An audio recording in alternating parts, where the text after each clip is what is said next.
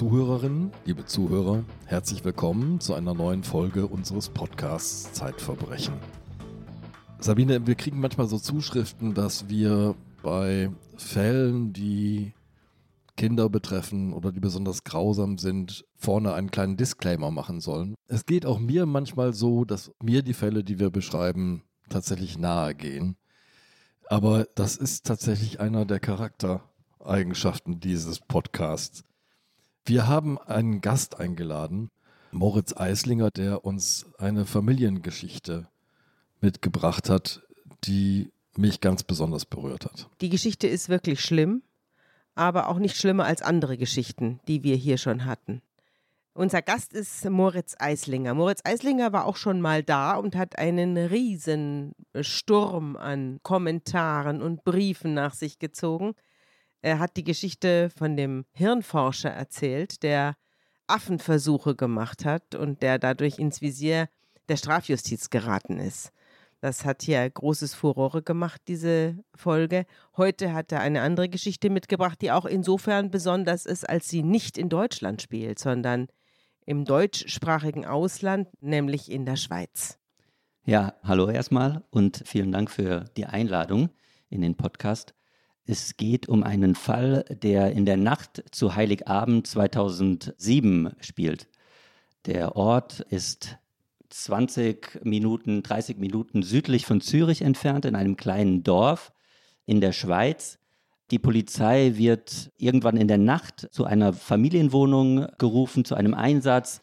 Als sie dort eintrifft, finden sie in der Wohnung zwei Kinder, sieben Jahre alt, Zwillinge, und sie sind tot. Warum sind sie denn tot? Sie wurden erstickt und außer den beiden Kindern sind nur die Eltern in der Wohnung, Mutter und Vater. Und als die Polizisten eintreffen in der Wohnung, sieht es irgendwie ein bisschen komisch aus. Also ein Fenster ist aufgerissen, ein paar Schränke, Kleiderschränke sind aufgemacht, so ein bisschen durchwühlt, aber nicht wirklich. Also sind irgendwie dann drei, vier Pullover auf den Boden gelegt worden. Die Polizisten, die Kriminaltechniker, die dann gleich auch kommen, sehen sofort, irgendwas stimmt hier nicht. Also soll ein Einbruch vorgetäuscht werden.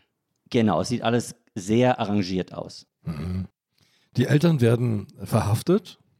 Franz B. und Bianca G. Und Bianca beschuldigt ihren Mann, sagt, der war's. Und der Franz, der fällt aus allen Wolken und sagt, also von uns war das keiner. Ich kann mir das überhaupt nicht vorstellen. Also ich war es nicht und meine Frau war es bestimmt auch nicht. Also der glaubt an die Geschichte von dem Einbruch, der Ehemann. Der Ehemann glaubt, was die Frau sagt. Das tut er schon seit vielen Jahren. Das werden wir ja dann merken, dass dieser Einbruch nicht das erste ist und der Tod der Kinder auch nicht das erste, was in dieser Familie vorgefallen ist. Vielleicht sollten wir aber noch mal dazu sagen, was das für ein besonderer Abend war. Es ist ja nicht nur ein ganz normaler Abend, sondern es ist ja Weihnachten. Was finden denn die Beamten noch vor in der Wohnung? Sie finden einen geschmückten Christbaum vor, unter dem Christbaum liegen Geschenke, zwei Nintendos, die die Kinder am nächsten Morgen bekommen sollten. Sie finden eben diese beiden Kinder vor. Auf beiden Kindergesichtern liegen Kissen, erstickt eben. Und es sieht alles aus, wie es in der Wohnung an Heiligabend aussieht. Ich glaube, Sabine hat das ja schon angedeutet. Wir erzählen jetzt hier die Geschichte einer Familie, und wir sollten, um diese Geschichte zu erzählen, zu dem Punkt zurückgehen, an dem Franz B. zum allerersten Mal auf Bianca G. trifft. Da ist der Franz B. ist 25 Jahre alt und ähm, arbeitet als Baggerfahrer und er verbringt einen Winterurlaub 1993 in Sölden in Österreich. Er macht Skiurlaub und auf der Skihütte geht er was essen und trifft dort im Restaurant auf Bianca G. Bianca G. arbeitet dort an der Kasse. Äh, sie kassiert ihn ab, sie kommen ein bisschen ins Reden und Franz denkt, ach, das ist ja eine hübsche, eine nette und fragt sie, ob sie sich nicht mal treffen wollen. Bianca G. sagt, ja, wir treffen uns. Und so fängt eine Liebesaffäre an. Franz kommt immer wieder nach Österreich, er wohnt in der Schweiz, kommt immer wieder nach Österreich. Sie haben Dates, sie fahren Ski zusammen irgendwann der erste Kuss und Bianca und Franz entscheiden, zusammenzuziehen. Bianca zieht zu ihm in die Schweiz und sie fangen eine Liebesbeziehung an. Erzähl mal, was der Franz so für ein Typ ist. Du bist ihm ja begegnet. Als ich ihn zum ersten Mal getroffen hatte, bei ihm zu Hause in der Schweiz, hatte er zuvor noch nie mit irgendeinem anderen Medium gesprochen. Er hatte immer alle Zeitungsanfragen, alle Fernsehanfragen zurückgewiesen, weil er das nicht wollte. Und zu dem Zeitpunkt, als ich angefragt hatte, hat er es anscheinend irgendwie, war der Zeitpunkt für ihn gekommen, zu reden und Dinge klarzustellen. Er hat ja zu dir gesagt, er wollte keine Aufmerksamkeit, nur Ruhe und weitermachen irgendwie, aber jetzt ist es Zeit. Weißt du, warum es jetzt Zeit gewesen sein soll? Weil kurz zuvor seine Frau aus dem Gefängnis heraus mit einem Schweizer Reporter gesprochen hat. Ah. Sie hat sozusagen aus ihrer Perspektive die Geschichte erzählt, sich als Opfer stilisiert und Mitleid versucht zu erregen, Aufmerksamkeit zu erregen. Und er wollte jetzt einfach Dinge klarstellen. Wir haben natürlich jetzt verraten, dass sie im Gefängnis sitzt. Das ist natürlich darauf zurückzuführen, dass sie die Täterin war. Inwiefern hat sie sich denn als Opfer stilisiert? Sie hat zum einen sehr, sehr viel aus ihrer Kindheit erzählt, die sehr schwer gewesen sein soll, mit einem trinkenden Vater, Gewalt in der Familie und immer wieder gesagt, dass ihr Leben mit Franz so langweilig war, dass sie mehr wollte, dass sie mehr Action wollte. Man hat gemerkt in diesen Gesprächen, dass sie auch einen extremen Egoismus an den Tag gelegt hat. Also sie ist ein extrem egoistischer Mensch, das hat auch später das Gericht festgestellt, der es überhaupt nicht um die Kinder ging, überhaupt nicht um ihren Mann, sondern vor allem um sich. Ich habe da ein Zitat mitgebracht von Bianca, das sie dem Reporter gesagt hat über ihre Gedanken in der ersten Nacht im Gefängnis. Ich dachte, das sei ein Film oder was weiß ich. Ich dachte, heim, heim, ich will heim. Da sitzt du in einer versifften Zelle, alle paar Minuten geht die Türe auf, jemand will den PIN-Code des Handys, jemand will wissen, wo das Ladekabel ist, dies und das, oder sie schauen nur, ob ich mich umbringen will. Und dann später, da dachte ich, mein Gott, es ist Heiligabend. Es ist Heiligabend und ich sitze in dieser stinkenden Zelle. Es ist kalt und ich habe keine Socken kann nicht raus. Ich dachte an die Socken. Ich hatte kalte Füße, daran erinnere ich mich. Ich hatte die totale Krise. Also diese Frau hat kurz vorher ihre beiden Kinder umgebracht und sie denkt nicht an ihre Kinder, sondern sie denkt an Socken und kalte Füße. Und ich glaube, das zeigt sehr gut diesen extremen Egoismus, den diese Frau hat. Das kennen wir natürlich, dieses Phänomen von Kindermörderinnen. Wir kennen es aber auch von anderen, von Kindesmisshandlern. Das sind Menschen, die eine schwere Störung haben, die sie eben nicht erwachsen werden lässt. Das haben wir ja häufiger hier im Podcast auch schon gehabt, dass Leute auf der Versorgungsstufe eines Fünfjährigen stehen bleiben und dann sozusagen die eigenen Kinder als Konkurrenz empfinden um die Aufmerksamkeit der Welt. Wir werden ja später vielleicht ein bisschen was hören über die Vergangenheit der Bianca, aber wir wissen, dass sie eine schwere Persönlichkeitsstörung hat und die kommt ja auch in der Regel nicht von ungefähr, sondern die erwirbt man ja in den ganz jungen Kinderjahren. Ja, diese Persönlichkeitsstörung wird im Laufe des Prozesses durch ein psychiatrisches Gutachten belegt. Da gibt es die Diagnose F60.9 nach Katalog ICD-10. F60.9 ist aber, glaube ich, noch eine relativ unspezifische Beschreibung einer Persönlichkeitsstörung. Also das wird hier nicht stärker spezifiziert, aber ihr Egoismus und ihre Selbstbezogenheit, die zieht sich eigentlich durch die ganze Geschichte, die wir jetzt hören werden. Diese Persönlichkeitsstörung ist ziemlich schwer.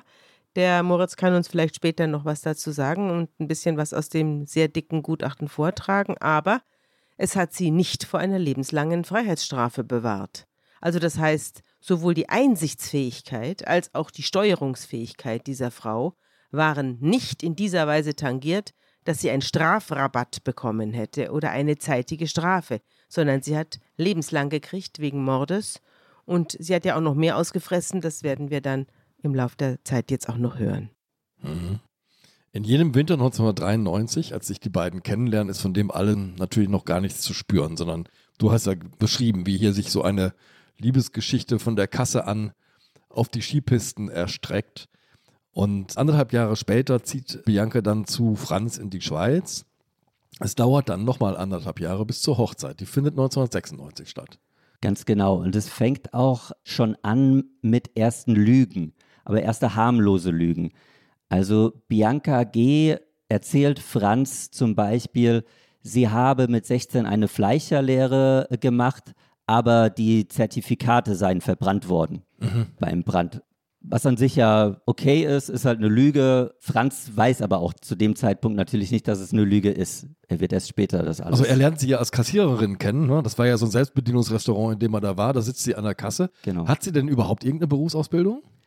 Nein, sie hat keine. Sie erzählt ihm, sie habe eine Fleischerausbildung, die sie aber in Wahrheit nicht gemacht hat. Er besorgt ihr dann, als sie in die Schweiz zieht, mehrere Jobs. Sie fängt den einen an, wird dort nach einer Woche schon gekündigt bzw. hört auf, weil sie sagt, sie hat Stress mit der Chefin. Dann besorgt er ihr den nächsten Job. Dort fängt, während sie dort arbeitet, auf einmal das Gebäude an zu brennen. Und solche Sachen ziehen sich im Laufe der Monate, im, im Laufe der Jahre immer weiter hin. Also plötzlich verschwinden bei Franz und bei seinen Schwestern Kreditkarten. Mhm. Geld wird von diesen Kreditkarten abgehoben. Niemand weiß, wer es ist. Sie machen auch keine Anzeige, weil man kennt das ja selbst. Die Kreditkarte äh, geht verloren. Mist, verloren. Mhm. Ist verloren gegangen und man bestellt eben neu. Ja, sie sagt ja auch, sie werde bedroht. Sie gibt ja auch einen Raubüberfall vor der nicht stattgefunden hat und, und ruft ihn zu Hilfe. Also es werden immer mehr von diesen seltsamen Ereignissen, es passieren immer mehr merkwürdige Dinge. Eines Tages ruft sie Franz auf der Arbeit an und sagt, du musst sofort kommen, dort draußen vor unserem Fenster steht ein Mann und er bedroht mich. Franz fährt sofort nach Hause, kein Mann ist dort. Das wird später nochmal passieren, da steht sie in der Waschküche und ruft wieder Franz an und sagt wieder, da steht ein Mann vor äh, meinem Fenster, du musst sofort kommen. Er kommt und wieder ist niemand da. Und das passiert und passiert, aber Franz denkt sich nichts dabei, weil er ist auch, und so habe ich ihn auch erlebt, ein wahnsinnig gutherziger, gutgläubiger Mann, der das Konzept von Lügen, glaube ich, kaum kennt. Also der ist jemand, der genau das Gegenteil ist von Bianca, jemand, der einfach so gut wie nie lügt. Und deshalb sich, glaube ich, auch nicht vorstellen konnte, dass der Mensch, den er liebt, die ganze Zeit lügt. Mhm. Das ist so ein ganz bodenständiger Mann, ne? Der kommt aus einer Bauernfamilie und genau. wir haben schon gesagt, er ist Baggerfahrer, ist ein ziemlich fleißiger Arbeiter, verdient einiges und man kommt zu so einigermaßen bürgerlichen Wohlstand. Genau, also man muss sich Franz als jemanden vorstellen, der ist eben auf einem Bauernhof aufgewachsen, arbeitet seit er drei, vier Jahre alt ist, mit auf dem Bauernhof, ist mit 15 Jahren von der Schule gegangen und arbeitet seitdem jeden Tag von 6 Uhr in der Früh bis spät abends, wenn es dunkel ist. Dann kommt er nach Hause, ist zu Abend und legt sich sofort hin. Und es ist auch wichtig, dass er jemand ist, der sehr, sehr tief schläft. Aber aus diesem Tiefschlaf wird er ja eines Tages gerissen mit der Behauptung, es sei eingebrochen worden und wieder wurde eine Bankkarte entwendet und in derselben Nacht noch 1000 Franken abgehoben. Die Eingangstür ist aufgebrochen worden und das Rätselhafte ist eben, dass der Täter offenbar den PIN dieser entwendeten Kreditkarte kennt und da geht ihm aber immer noch kein Licht auf. Er ist einfach zu gutgläubig. Also da prallen wirklich Pole aufeinander. Eine Frau, die fast nur lügt und ein Mann, der sich gar nicht vorstellen kann, dass man überhaupt lügt. Mhm. Und diese Kombination ist sehr, sehr schwierig. Am 17. Mai 1999 wird aus dem Paar eine Familie. Das erste Kind kommt zur Welt, es heißt Lisa. Lisa kommt zur Welt und Franz ist überglücklich. Endlich Familie, endlich dieses Idyll, das er sich immer erträumt hatte. Aber Lisa ist kein leichtes Kind. Also Lisa ist ein Baby, das nachts gerne wach ist und am Tag schläft. Sie schreit sehr viel und vor allem hat sie keinen guten Bezug zur Mutter. Sobald die Mutter sie in den Arm nimmt, fängt sie an zu schreien. Wenn die Mutter sie baden will, wehrt sie sich. Und nur bei Franz, nur im Arm von Franz wird sie ruhig. Und das ist für die Mutter nicht auszuhalten. Und 49 Tage nach der Geburt von Lisa fährt Franz wie jeden Morgen um 6 Uhr in der Früh zur Arbeit. Der ist ein bisschen müde, ne? Die Nacht war schrecklich. Das Kind hat viel gebrüllt, er hat wenig geschlafen. Genau, wie man das eben kennt, wenn man Ja. äh, ein Baby hat. Ja. Um 6 Uhr ist er auf der Arbeit und eine halbe Stunde später ruft Bianca an und sagt, Franz, du musst sofort nach Hause kommen, Lisa atmet nicht mehr. Und Franz, das werde ich auch nie vergessen, hat zu mir gesagt, als sie mich anrief, war ihre Stimme ganz ruhig. Franz fährt natürlich sofort von der Arbeit nach Hause und als er ankommt, ist der Arzt schon da und Lisa ist tot und der Arzt sagt, wir konnten nichts mehr machen, ist plötzlicher Kindstod. Mhm. Franz hat es ja den Ärzten dann auch vorgeworfen, weil er dachte, dass das ein ärztliches Versagen war, dass man schon hier die erste Tat nicht erkannt hätte. Aber da hat er ihnen Unrecht getan, denn es ist sehr, sehr schwer für Rechtsmediziner und insbesondere für normale Ärzte einen plötzlichen Kindstod von einer Säuglingstötung zu unterscheiden. Oft merkt man das erst, wenn weitere Kinder sterben, wie es dann hier auch der Fall ist. Und ich fand es ganz bewegend, als er, Franz, zu mir gesagt hat, als er eben diese Vorwürfe an die Rechtsmedizin gemacht hat, dass sie das hätten sehen müssen, da hat er zu mir gesagt, hätten die Rechtsmediziner besser gearbeitet, hätte man es Celine und Mario, so hießen später die beiden Zwillinge, vielleicht ersparen können. Als er das gesagt hat, weiß ich noch, wie mir äh, echt Gänsehaut kam, weil man sich das ja vorstellen kann, also wie schlimm das für einen Mann sein muss, Vater sein muss, wenn er glaubt, das alles hätte äh, nicht sein müssen. Aber wir sprechen jetzt natürlich im Rückblick des Vaters, nachdem Genau. klar ist, die Mutter ist des Mordes an den beiden Zwillingen überführt. Und jetzt ist der Blick auf den Tod der ersten Tochter von Lisa natürlich ein ganz anderer. Damals schöpft er keinen Verdacht, denn seine Frau ist jetzt relativ rasch wieder schwanger. Ich wollte noch was sagen zu diesen Serientaten. Die sind gar nicht so selten. Also ist mir immer wieder passiert, dass bei plötzlichem Kindstod oder bei angeblichem plötzlichem Kindstod auffiel, Mensch, da gibt es ja schon ein oder zwei tote Kinder in dieser Familie. Und ein genetischer Defekt wird dann gesucht, aber den gibt es auch nicht. Und dann geraten solche Familien oft ins Visier der Ermittler. Wir haben ja hier auch in der Folge In aller Stille, haben wir ja auch eine Frau beschrieben, die ihre zwei Töchter nacheinander umgebracht hat durch Ersticken und die erst überführt werden konnte, als sie die Taten gestanden hat.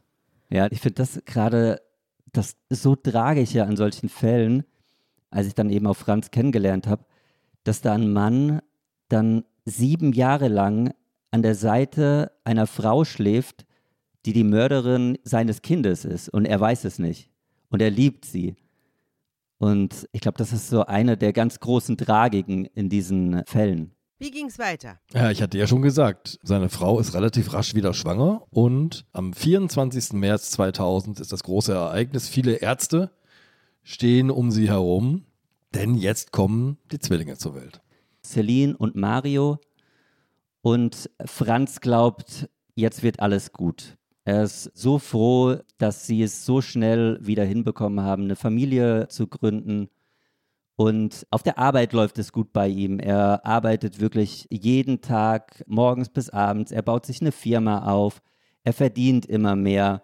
Er ist jemand, der es von wirklich ganz unten geschafft hat. Er verdient gut und er hat jetzt eine Familie, mit der er glücklich ist. Er baut sich ein Haus am Zürichsee. Das ist keine schlechte Lage. Ziemlich du. erfolgreicher Baggerfahrer, würde ich sagen. Aber wirklich, also wirklich jemand, der halt immer arbeitet und dadurch sich hochgearbeitet hat. Und Bianca zeitgleich wird Hausfrau. Sie mag es auch nicht zu arbeiten. Sie bleibt zu Hause und interessant ist, sie ist besessen von Sauberkeit. Im Keller hortet sie Unmengen von Putzmittel. Die Wohnung ist fast steril, könnte man sagen. Wenn sie das Bad geputzt hat, geht sie in die Küche, macht da weiter ins Wohnzimmer und fängt dann einfach wieder im Bad an. Also wirklich, sie ist obsessiv mit Sauberkeit. Später wird im Polizeibericht auch festgehalten werden, dass in den Schränken das Besteck und die Gläser perfekter als in jedem Museum angeordnet waren. Also jemand, die absolut penibel darauf achtet, dass alles geordnet ist. Franz ist, findet das völlig okay, er ist glücklich und für ihn beginnt einfach ein ganz normales Familienleben. Also wenn er nicht arbeitet an den Wochenenden, dann fährt er mit seinen Kindern Schlitten oder geht wandern. Er nimmt sie ganz oft mit zu seinem Bagger und setzt sie auf den Bagger. Die Kinder sind lieben Bagger, genauso wie Franz Bagger liebt und äh, fährt mit ihnen über die Felder. Ganz idyllisch, wie man sich das irgendwie Bullabü-mäßig vorstellt. Also vor allem sein Sohn Mario ist natürlich großer Bagger-Fan. Ne? Der wird dann auf den Schoß genommen und dann wird das große Gerät in Gang gesetzt. Ich glaube, seine Tochter Celine, die mag lieber die Pausen, oder? Die mag sehr gerne die Pausen, weil sie ein ganz, ganz großer Salami-Fan ist und Franz es gibt immer Salamibrote. Salamibrote mitnimmt und Celine Punkt 9 Uhr morgens sagt, wir müssen Pause machen, weil wir müssen unsere Salamibrote essen. Und dann sitzen sie auf dem Bagger zusammen und essen Salami. Aber Bianca ist ja nicht nur Reinlichkeitsfanatikerin, sondern es gehen noch andere Veränderungen mit ihr vor. Sie nimmt unvorstellbar zu. Und zwar so sehr, dass sie eine Magenverkleinerung bekommt. Das ist gar nicht so einfach. Man muss das ja ärztlich anmelden und erstmal sich begutachten lassen, weil das ein schwerer Eingriff ist in den Verdauungstrakt. Und sie bekommt 2005 einen Magenbypass eingesetzt und nimmt dann wieder 30 Kilo ab, wird ohnmächtig, sie wird zum Arzt geschickt. Also sie hat gesundheitliche Probleme und sie hat auch Probleme mit dem Essen. Offenbar hat sie eine Essstörung, dass bei ihr was nicht in Ordnung ist und dass sie zum Psychotherapeuten muss, dann bricht sie das auch wieder ab und so weiter.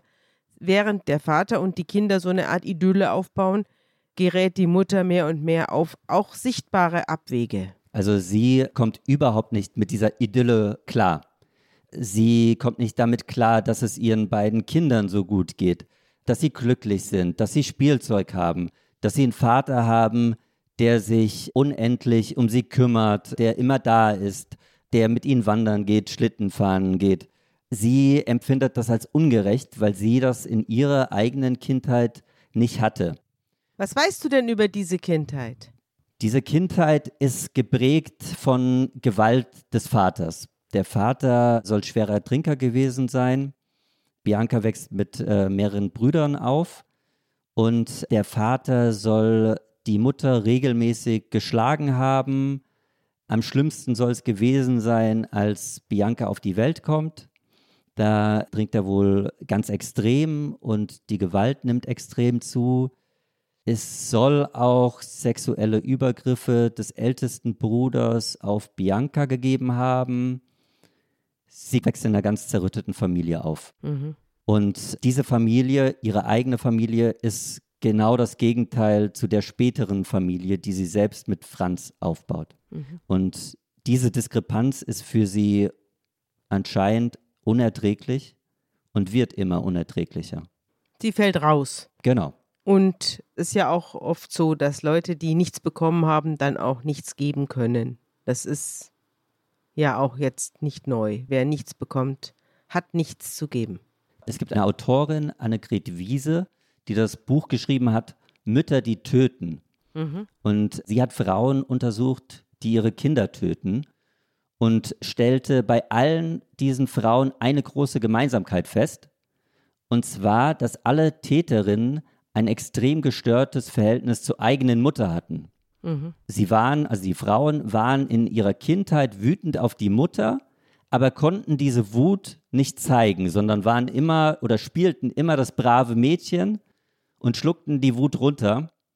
Und aus diesem Befund hat Annegret Wiese die Theorie entwickelt, dass die in der Kindheit unterdrückte Aggression gegen die Mutter sich dann später gegen den eigenen Nachwuchs richtet. Was steht denn im psychiatrischen Gutachten? Es gab ja dann einen großen Strafprozess in Zürich gegen äh, die Frau als endlich zutage trat, dass sie die Täterin gewesen ist. Sie hat ja versucht, die Sache ihrem Mann anzuhängen, aber die DNA-Spuren erzählten etwas anderes.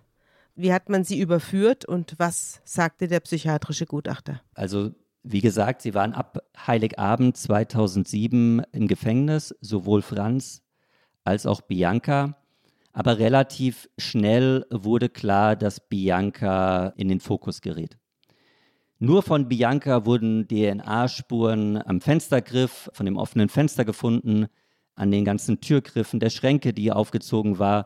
Und vor allem wurden unter Marius Fingernagel DNA-Spuren von Bianca gefunden. Marius, der kleine Junge, mhm. was für einen Kampf spricht. Also auch unfassbar furchtbar, sich das vorzustellen. Dieser kleine siebenjährige Junge wird in der Nacht von seiner eigenen Mutter mit einem Kissen versucht zu erdrosseln und er versucht sich noch zu wehren mit allem, was er hat. Und dadurch gelangen eben die DNA-Spuren seiner Mutter unter seinen Fingernagel. Und es beginnen dann auch gleich die Verhöre, als Bianca in Untersuchungshaft sitzt. Und in diesen Verhören verstrickt sie sich immer wieder in Widersprüche. Es wird ein Gutachten, ein psychiatrisches Gutachten von ihr erstellt und da passiert was Interessantes. Kurz vor Ende dieses Gutachtens sagt Bianca auf einmal, sie sei Schlafwandlerin. Da sagt der Gutachter, okay, dann müssen wir eine schlafmedizinische Untersuchung mit ihnen machen. Und Bianca weiß, dass es Fälle gibt von Schlafwandlern, die Taten begehen und aufgrund ihrer Schlafwandlereigenschaft später für schuldunfähig erklärt werden. Sie machen diese schlafmedizinische Untersuchung und in der ersten Nacht schläft Bianca ganz normal, nichts Ungewöhnliches. In der zweiten Untersuchung aber steht Bianca mitten in der Nacht auf einmal auf, sie ist angeschlossen am EEG, steht auf und beginnt roboterhaft durch den Raum zu laufen, aber immer nur so weit, wie die Kabel reichen, sodass die Kabel nicht aus der Kappe herausreißen. Und natürlich sehen die Schlafmediziner sofort im EEG, dass sie im Wachzustand ist und das alles nur simuliert. Das Elektroenzephalogramm zeichnet die Hirnströme auf und dazu trägt man so eine Kappe, die mit vielen Kabeln verbunden ist. Und äh, das Signal des Wachseins, das ist eindeutig zu erkennen. Das weiß nur Bianca nicht. Und in der Folge dieser Untersuchung, aber auch den ganzen Gesprächen, stellt der Gutachter einen sogenannten instabilen Realitätsbezug bei Bianca fest. Und das bedeutet, dass sich ein Mensch der Realität kaum bis gar nicht verpflichtet fühlt. Bianca sagt immer nur das, was sich in dem Moment richtig anfühlt, unabhängig davon, ob es wahr ist oder nicht. Also sie könnte zum Beispiel Menschen, die diesen instabilen Realitätsbezug haben, können zum Beispiel sagen, die Ampel ist grün, obwohl jeder sieht, sie ist rot. Aber mhm. für sie ist diese Ampel dann grün. Und bei diesen Menschen können Wahrnehmungen und Emotionen in völligem Missverhältnis zur Wirklichkeit stehen, aber für diese Menschen ist es in dem Moment komplett stimmig. Und deshalb können sie eben dann auch schlimmste Dinge sagen oder tun, weil sich das in dem Moment eben genau richtig anfühlt. Und innerhalb eines solchen Realitätsverlusts kann es dann eben sein, dass eine Mutter sagt, mein Kind schreit, das nervt und deshalb drücke ich jetzt mit meiner Hand dem Kind den Mund zu, bis es still ist. Das klingt fast ein bisschen nach Wladimir Putin, was du da geschildert hast. Oder Donald Trump, genau. Das sind wahrscheinlich auch Männer mit sehr instabilem Realitätsbezug. Vorsicht mit Ferndiagnosen, sage ich immer nur. Es war auch eine blöde Bemerkung, aber äh, ich wollte noch was sagen zu den Schlafwandlern. Schlafwandler begehen Taten im Schlaf, also das mag mal dahingestellt sein, was das für Taten sind. Wir werden irgendwann mal hier einen Podcast auch haben, der sich mit einem echten Schlafwandler beschäftigt, aber die machen dann, die fahren dann Auto und bauen einen Unfall, also die fahren dann gegen einen Pfosten oder so. Das sind deren Taten. Dass Leute im Schlaf umgebracht werden, das habe ich ja noch nie gehört. Ja. Werbung Liebe Hörerinnen und Hörer, Sie möchten das Magazin zum Podcast einmal unverbindlich testen? Dann lassen Sie sich Ihre persönliche Zeitverbrechen-Ausgabe gratis nach Hause liefern. Jetzt bestellen unter www.zeit.de slash Verbrechen-testen.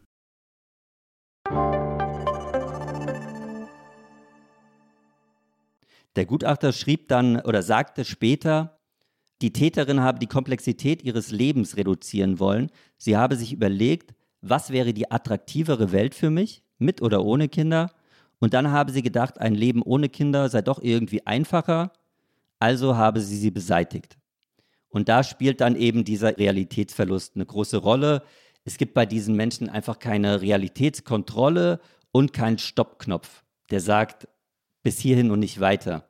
Manchmal hat man ja dann irgendwie Gedanken, dass man gerade sagt, oh, jetzt hätte ich gerne, dass meine Kinder äh, mal ruhig sind und für einen Moment weg sind. Aber man würde ja niemals, selbst in Gedanken, meistens zumindest hoffe ich, nicht zu dem Punkt kommen, dass man sagt, man will, dass die Kinder tot sind. Aber sie ist ja auch nicht weggegangen. Warum hat sie denn nicht ihre sieben Sachen gepackt, wenn es so langweilig war und ist weggegangen? Sie hat ja dann auch noch Verhältnisse angefangen mit Männern, die sie in irgendeiner Kneipe aufgerissen ja, hat. Lass uns diesen Winter mal kurz nochmal genauer beleuchten. Ich glaube, dann wird das verständlich. Mhm, mhm, der Winter 2007, das ist der Winter vor diesem verhängnisvollen Heiligabend. Da zeigt sich, Bianca wird immer gereizter. Ihr Mann ist ständig weg, der sitzt halt immer auf dem Bagger. Genau. Oder führt sein Unternehmen. Und die Kinder sind in der Schule, in der ersten Klasse. Und sie ist allein zu Hause. Ganz genau. Bianca empfindet ihr Leben zunehmend als langweilig, monoton. Sie fühlt sich allein und sie geht täglich in so eine Art Shoppingcenter. Dort sagt sie, Franz arbeite eine Freundin von ihr in einem Schuhgeschäft und sie arbeite umsonst dort mit. Das ist ihre Ausrede, dort immer hinzugehen. Und dort lernt sie eines Tages zwei Männer kennen, zeitgleich, in einem Restaurant. Und sie beginnt mit beiden Männern, ohne dass die auch voneinander wissen, jeweils eine Affäre. Und später wird der Gutachter sagen, in den Monaten vor der Tat sei Bianca ihren eigenen Ansprüchen immer weniger gerecht geworden. Sie habe sich wie in einer Sackgasse gefangen gefühlt und sich durch eine schwierige gesundheitliche Situation zusätzlich belastet gefühlt. Das alles habe die neuralgischen Punkte in ihrer Persönlichkeit in besonderer Weise aktiviert weil für sie aufgrund der zwanghaften Persönlichkeitsdisposition die Erfüllung hoher Leistungsansprüche sehr wichtig waren, genauso wie die Kontrolle von Situationen und von Personen. Mhm. Und das alles hat eben dazu geführt, dass sie zum einen ausbrechen wollte aus ihrem Leben. Sie hat diese beiden Affären angefangen äh, mit dem einen Mann, in den hat sie sich anscheinend verliebt. Und zeitgleich wollte sie immer weniger mit ihrer eigenen Familie zu tun haben und da kommt wieder dieser instabile Realitätsbezug zur Geltung. Sie dachte, ja, das Einfachste ist es, wenn ich meine Familie ausschalte. Statt sie zu verlassen. Ganz genau. Der 23. Dezember. Die Familie frühstückt, es gibt Brötchen, Cornflakes, natürlich Salami. Man fährt einkaufen und am Nachmittag beginnt das, was in vielen Familien am 23. Dezember passiert, nämlich man holt den Baum in die Wohnung und man beginnt ihn zu schmücken. Sie fangen als Familie den Baum an zu schmücken und dann passiert etwas, was Franz später vielleicht als kleine Vordeutung sieht.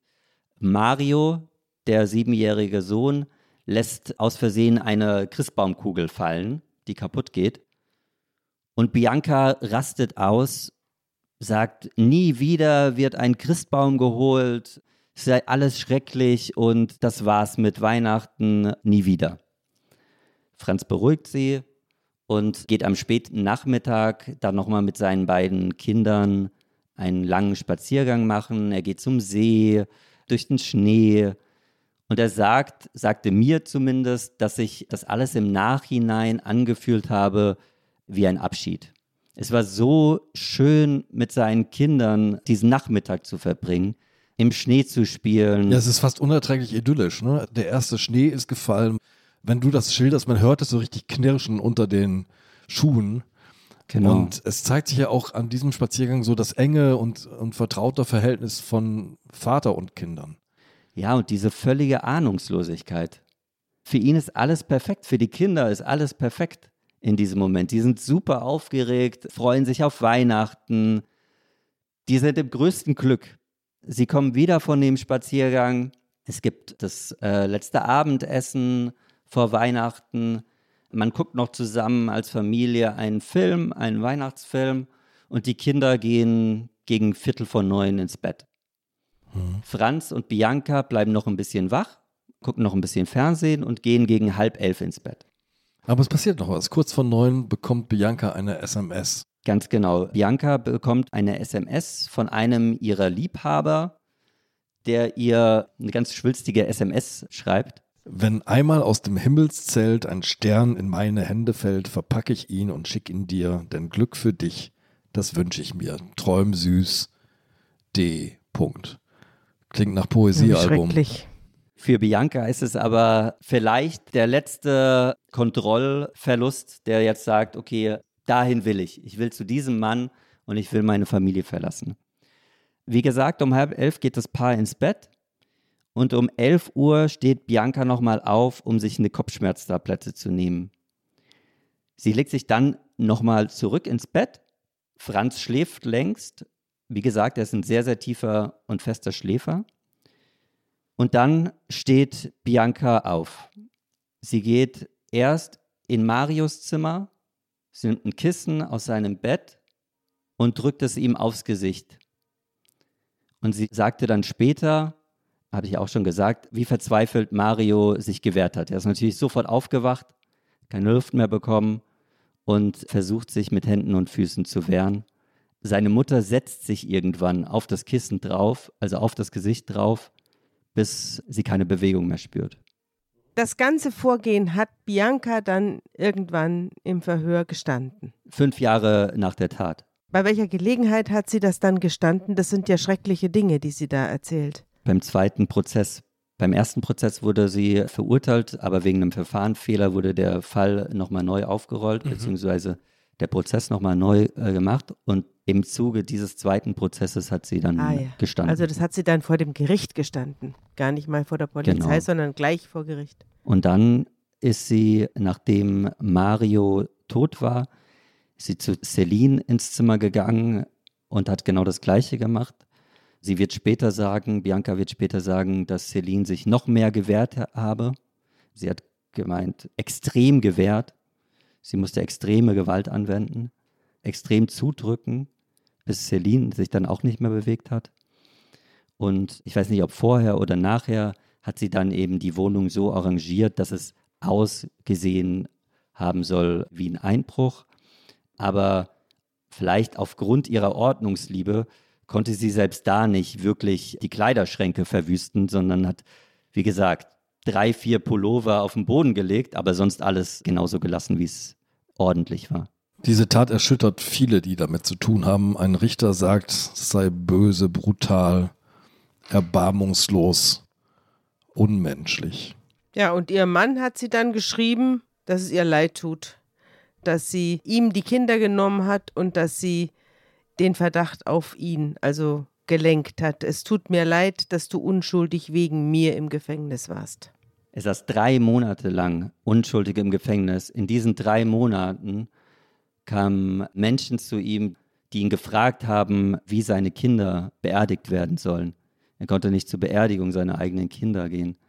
Und er hat immer wochenlang Bianca verteidigt und hat gesagt, sie war es nicht. Konnte einfach nicht glauben, dass die Liebe seines Lebens zu diesen Taten fähig ist. Wie lebt er denn jetzt mit der Einsicht? Schwierig. Er kämpft jeden Tag mit der Frage, warum? Warum ist das passiert? Warum hat sie das gemacht? Warum habe ich es nicht gemerkt? Und findet aber keine Antwort darauf. Ganz beeindruckend, schlimm beeindruckend war, wie er mir erzählt hat, wie er schließlich nach drei Monaten endlich aus der Haft entlassen wurde, mhm. nach Hause kam und in dieser Wohnung alles genau so war, wie er es verlassen hat. Also da stand ein geschmückter Christbaum, die Tannen waren ganz verdorrt. Er hat erzählt, wie er dann über die Tannen gefahren ist und die heruntergerieselt sind. Unter dem Christbaum standen die Geschenke und er sagte zu mir, mich hat man entlassen und gesagt, schau selbst, wie du ab jetzt klarkommst. Aber sie, Bianca, erhielt jahrelange psychische Betreuung. Das finde ich nicht fair. Mhm. Und das kann man gut verstehen. Selbst die Hausverwaltung machte ihm später noch Vorwürfe, dass sie die Wohnung jetzt nicht mehr vermietet bekäme, weil da ein Mord geschehen sei. Also er musste sich um alles selbst kümmern, er musste sich selbst psychiatrische Hilfe suchen, er musste die selbst bezahlen. Und da verstehe ich schon, dass er ein wahnsinniges Ungerechtigkeitsgefühl empfindet, wenn er eben dann auch vorher liest in einer Zeitung, in einem großen Schweizer Magazin, wie seine Frau erzählt, was sie alles durchgemacht habe und zeitgleich auch hört, was sie alles für eine Betreuung sie bekommt, wie viele Menschen sie um sich kümmert, wie viele Menschen irgendwas von ihr wollen, dass sie die ganze Zeit Gesprächstherapien bekommt. Und ihn hat man komplett allein gelassen. Nicht ganz allein. Vergiss nicht Priska. Aber das war seine eigene Initiative. Er hat dann ein paar Jahre nach dem Mord, hat dann eben wieder angefangen zu arbeiten, hat auch gesagt, die Arbeit war meine Rettung. Er saß teilweise, hat er erzählt, auf seinem Bagger und ist übers Feld gefahren. Ganze Zeit einfach nur gefahren und erst nach Minuten oder sogar Stunden hat er gemerkt, dass sein Gesicht komplett nass ist und dass er die ganze Zeit, die ganzen Minuten, die ganzen Stunden geweint hat. Ja. Und eines Tages hatte er das, saß er zu Hause abends, hatte das Gefühl, mir fällt die Decke auf den Kopf und ist dann nochmal rausgegangen in ein Café Cornetto heißt es, das Café. Café Cornetto. Mhm. Und hat sich dort hingesetzt und am Nebentisch saß eine Frau. Und die Frau bekommt auf einmal einen Anruf, das bekommt er so mit, bekommt einen Anruf und ihre Verabredung sagt ihr ab. Und die Frau sagt zu ihm, zu Franz, guckt ihn an und sagt, ja, schöne Freunde hat man, die einen versetzen. Und Franz denkt erst, ach, lass mich in Ruhe, weil er seit dieser Tat eh ein ganz schwieriges Verhältnis zu anderen Menschen hat. Aber sie kommen ins Gespräch und sie reden und sie reden und sie reden bis Mitternacht. Und sie reden seitdem bis heute, weil sie zusammenkommen. Und Briska die erste und einzige ist, der er sich anvertrauen kann und die ihn versteht. Kinder haben sie nicht. Kinder hatten sie damals nicht. Ich weiß nicht zum jetzigen Zeitpunkt, aber nein, ich glaube nicht. Aber es gibt eine Eigenschaft von Priska, die Franz sehr berührt denn Priska mag Salami. Sie ist genau wie Celine, seine Tochter, ein Salami-Fan. Und sie will auch immer wie Celine das letzte Stück essen. Sie sitzen dann abends zum Beispiel zusammen, schneiden sich eine Salami auf und Priska will das letzte Stück. Und in dem Moment sagt er, denkt er an Celine und denkt zugleich, irgendwie kann doch wieder alles gut werden. Lieber Moritz, das war eine grausame Geschichte, die ein zartes rosa Ende jetzt quasi bekommen hat. Danke, dass du sie uns mitgebracht hast. Ja, schön, dass du da warst. Vielen Dank euch.